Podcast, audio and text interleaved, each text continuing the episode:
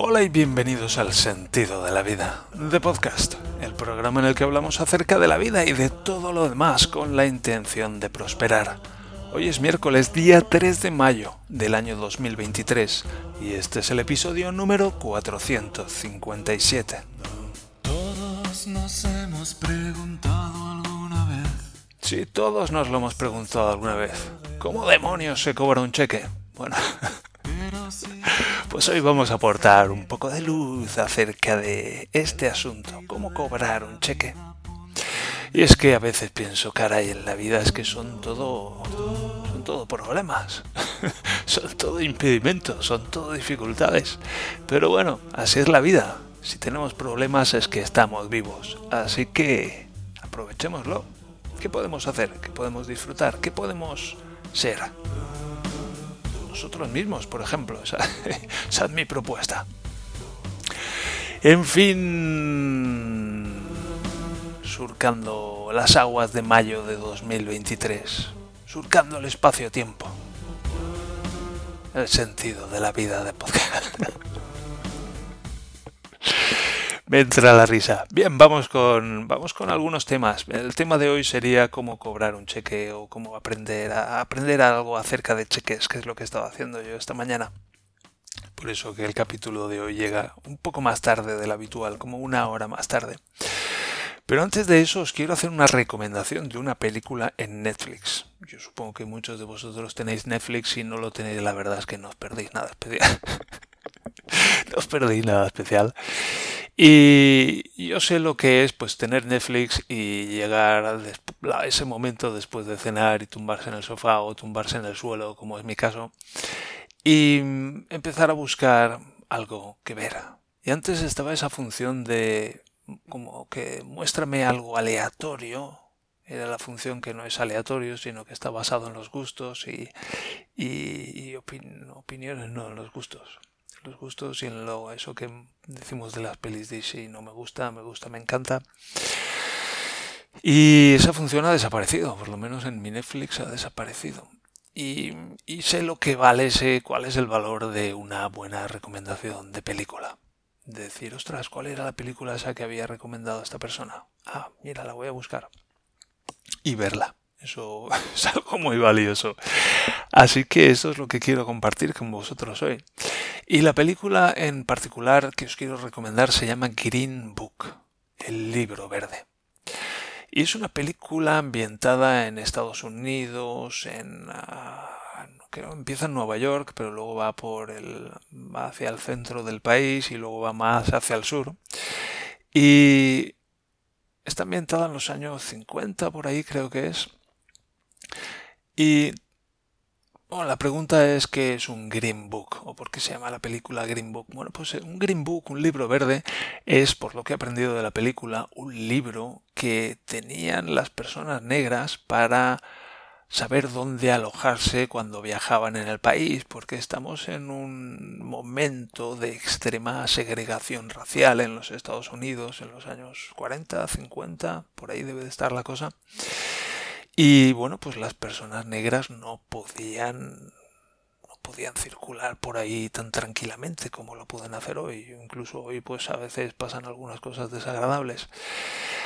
Pero en aquellos tiempos, ya digo, era algo extremo y y bueno, pues estas personas tenían este llamado Green Book, que era un libro verde con el que pues podían ver dónde podían alojarse como personas de raza negra, que esa distinción de, de raza negra y raza blanca es un poco, un poco extraña, ¿no? no es raza humana y punto. En fin, ahora estamos también con lo del género, con lo del que si masculino, que si femenino, que si no binario y todo eso. Y, y bueno, es un poco la misma historia, es donde, donde, con qué conectamos nuestro dolor, con qué conectamos con nuestra ira. Bueno, pues lo que solemos hacer de una manera natural es utilizar el camino de menor resistencia. Y ese camino de menor resistencia suele pasar pues por las minorías o por las personas que menos pueden defenderse, como por ejemplo los niños. Entonces es muy interesante y en particular pues esta película narra la... Bueno, es que no os, no os la voy a contar porque si no os, os la destriparía. quiero que la veáis bastante vírgenes, si la vais a ver. Y ya digo, narra la historia de, de un hombre que conoce a otro hombre en, esta, en este contexto histórico cultural y la película está muy bien hecha porque juntos emprenden pues eso una, una aventura una, camino en el que pues se tienen que enfrentar algunas algunas dificultades algunos retos y por el camino pues se transforman ambos y es muy está muy bien hecha muy bonita con buena música buenos actores y con mucho gusto la verdad con mucha sensibilidad y es por eso que os lo recomiendo. Green Book, el libro verde. Vale, y pues al margen de esto, estaba pensando que podía hacer como una serie de El sapo del día. Ya sabéis que un sapo, un sapo en este proceso de prosperar que estoy llevando a cabo, pues en este contexto, un sapo es una tarea muy desagradable a la que tengo que enfrentarme. Y, y bueno, pues mi política es el sapo es lo que me trago la primera cosa del día. Porque si no es que voy haciendo cosas y tengo ahí el puto sapo delante de mí y hago una cosa y el sapo sigue ahí y hago otra cosa y el sapo sigue ahí y hago otra cosa y el sapo sigue ahí. Entonces como que es me da mucho asco ver ese sapo delante de mí todo el tiempo. Entonces, en cuanto he terminado de, de, desayunar y de ducharme y estoy listo para empezar el día, pues es a ver dónde está el sapo. Ahí, pues venga, a por él. Y entro pues en ese momento, en ese primer momento del día, cuando estoy fresco, voy a por el sapo, todavía me estoy despertando, entonces me cuesta menos. Y, bueno, pues lo, ataco y me lo como y lo quito de en medio y ya está. Y luego ya puedo hacer otras cosas, pero el sapo ya está detrás de mí. Y el sapo de hoy ha sido informarme acerca de qué hacer con ese cheque. Que, madre mía. Es como tengo un cheque con dinero que quiero cobrar y es como que me tendría que alegrar, pero solo de ver todo, solo de, ver las cosas que tengo que hacer por en medio es como... ¡ah! Pero bueno, me lo tomo como un crecimiento. Son retos pues que me animan, por ejemplo, a salir de casa y hablar con otras personas, que son cosas que a mí me, me tiran para atrás. Y hoy en particular pues he ido a comprar y luego me he ido a por el sapo. Y el sapo consistía en ir al banco a informarme acerca de qué tengo que hacer para cobrar ese cheque. Y dar las gracias a Manuel que a través del canal de Telegram del sentido de la vida me ha dado algunas indicaciones y me ha recordado algo que yo temía y es que un cheque solo se puede cobrar en la entidad emisora. Y eso es lo que eso es lo que recordaba yo y eso es lo que mm, me estaba dando esa sensación de uy, uy, uy, uy, uy. Porque adivina cuántos CaixaBank hay en Stadtbergen. Yo no sé cuántos CaixaBank hay en Alemania, si es que hay alguno, pero en Stadtbergen hay cero. Y se me acabó de ocurrir, ¿hay alguno en, en, en Augsburgo? ¿Hay algún CaixaBank en Augsburgo? ¿Hay algún CaixaBank en Múnich? Porque si no ya sabes lo que me toca, tengo que coger un avión. No, espera, espera. Tengo que conducir una hora hasta el aeropuerto de Memmingen. Tengo que coger un avión.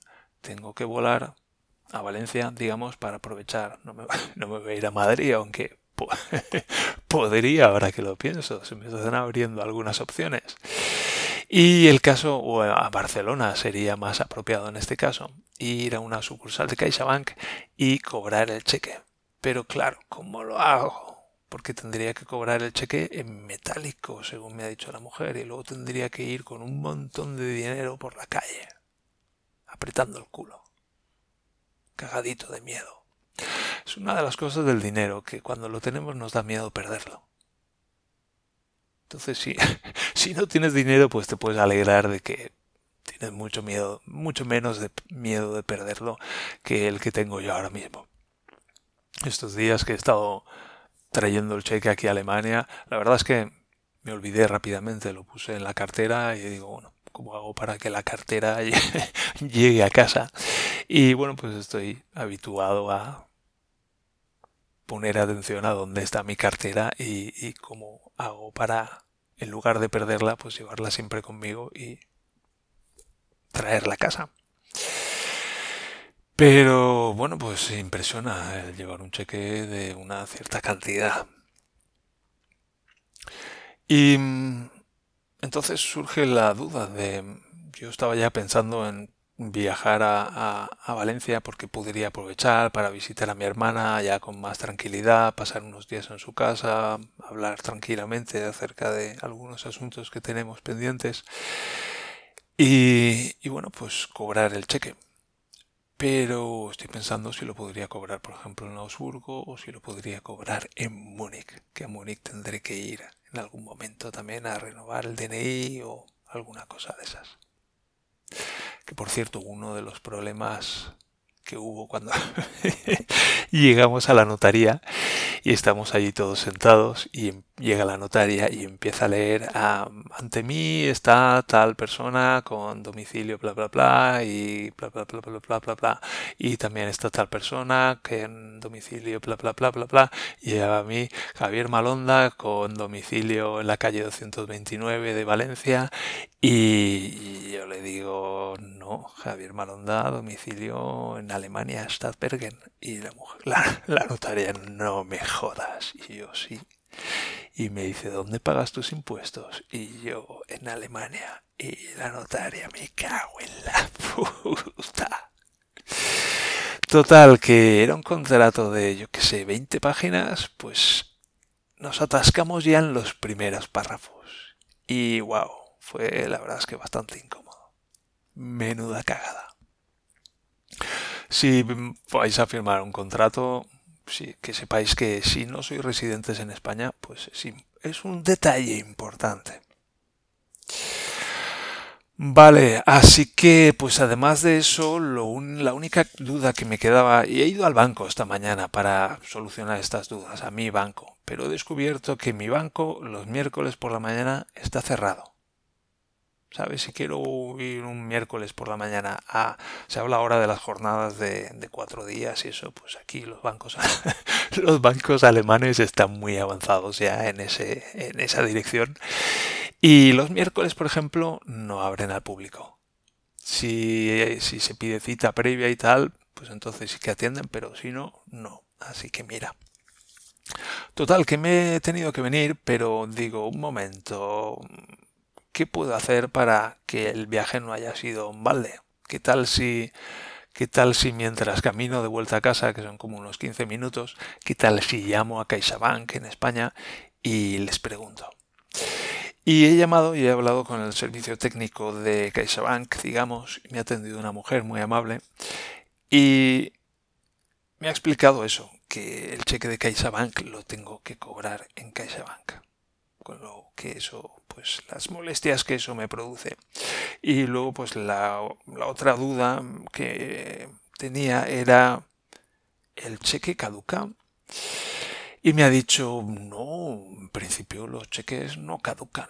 De todas maneras, mm, mire el cheque, mire el cheque, a ver qué dice. Llego a casa y miro el cheque y veo que hay una fecha de emisión pero no pone por ningún sitio que el cheque caduque. Salvo en el centro, en la parte de abajo, con letra pequeñita que pone caduca a los seis meses de su emisión. Con lo cual yo tenía pensado ir a ver a mi hermana en Navidades, por ejemplo, podría pasar las Navidades con ella, pero no sé si llego, no sé si llego y la verdad es que no quiero apurar tanto, sino hacer esto con con mucha más antelación que eso. Así que sí, es posible que los cheques caduquen, así que míralo bien, míralo bien. Sabes, yo últimamente estoy aprendiendo a leer las cartas detalladamente, ¿sabes? A, no a, quedarme con una idea aproximada, sino a mirar exactamente, detalladamente. Y hoy, pues... Em, un cheque es mucho más pequeño que una carta y tiene muchas cosas dentro y he tenido que aprender a mirarlo con todavía más detalle. Y pone caduca a los seis meses de su emisión. Así que en lugar de dejar esto para de aquí cinco meses o cinco meses y medio, pues ¿cómo hago para cobrar este cheque tan pronto como pueda? Una posibilidad, según me he informado, es que mi banco de aquí me haga la gestión. Pero claro, no lo hace gratis. Y ese es un buen ejemplo acerca de cómo yo también debería cobrar por muchas cosas que hago. Si el banco cobra por su tiempo y su trabajo, yo cobro por mi tiempo y mi trabajo, como muchas otras personas. Eso es algo que me conviene aprender a partir de ya, a partir de ahora. Y la pregunta es, bueno, ¿puede mi banco cobrar el cheque en mi nombre? Y la segunda pregunta es, cuánto me costaría. Porque he visto por internet en algunas fuentes que cobran como un cierto porcentaje de la cantidad. Y es una cantidad bastante elevada porque he vendido un 25% de una casa. Así que te puedes hacer una idea. Y si cobran pues un 0,6%, como he leído en algún sitio, pues estamos hablando de varios cientos de euros que pues en lugar de pagárselos a mi banco, pues se los podría pagar a Ryanair e irme unos días a casa de mi hermana a visitarla.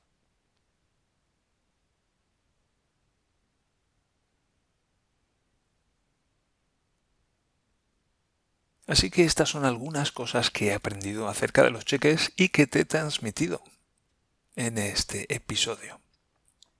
Así que ya sabes algunas cosas más acerca de los cheques, acerca de leer detalladamente es importante y lo recalco.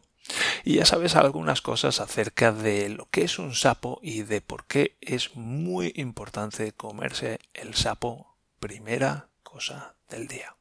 Para desayunar, sapo. Lo podemos, lo podemos poner. ¿Quieres prosperar? Para desayunar, sapo. Y antes todavía de desayunar, me echo 20-25 minutos de yoga. 20-25 minutos de saludos al sol. Prosperar no es gratis, tampoco prosperar es gratis. Prosperar, como cualquier cosa en la vida, tiene un precio. ¿Estamos dispuestos a pagar el precio? Yo sí. Bien, hasta aquí el episodio de hoy. Espero que lo hayáis disfrutado tanto como yo. Hablando de cheques y de cosas.